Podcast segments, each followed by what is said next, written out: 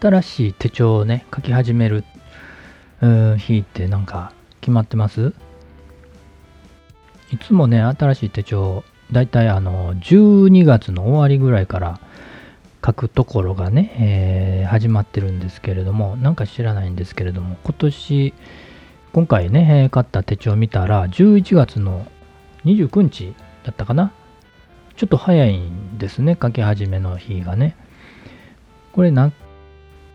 全部そうなんですかね。えー、なんか理由があって早くなったのかどうなのかちょっとわかんないんですけれども、去年は、去年というか今使っているやつね、は12月21日からになってるんでね、だいたい1ヶ月以上早く、えー、なってるんで、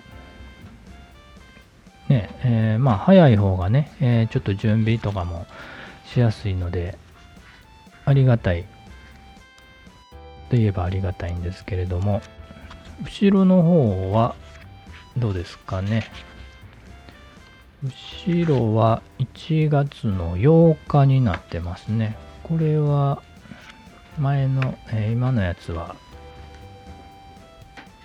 今のやつはどうですかね？今のやつ見てみると、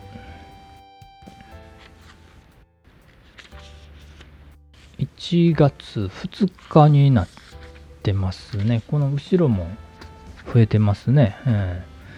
期間が全体的に前も後ろも増えてるように変わってますね。なので、もうね、えー、早速、えー、年末の予定とかね、いろいろ書いていけるんで、えー、助かっています。手帳、どんな手帳を使ってますか？まあ、あんまり最近はね、紙の手帳を使ってる人少ないのかもしれないんですけれども、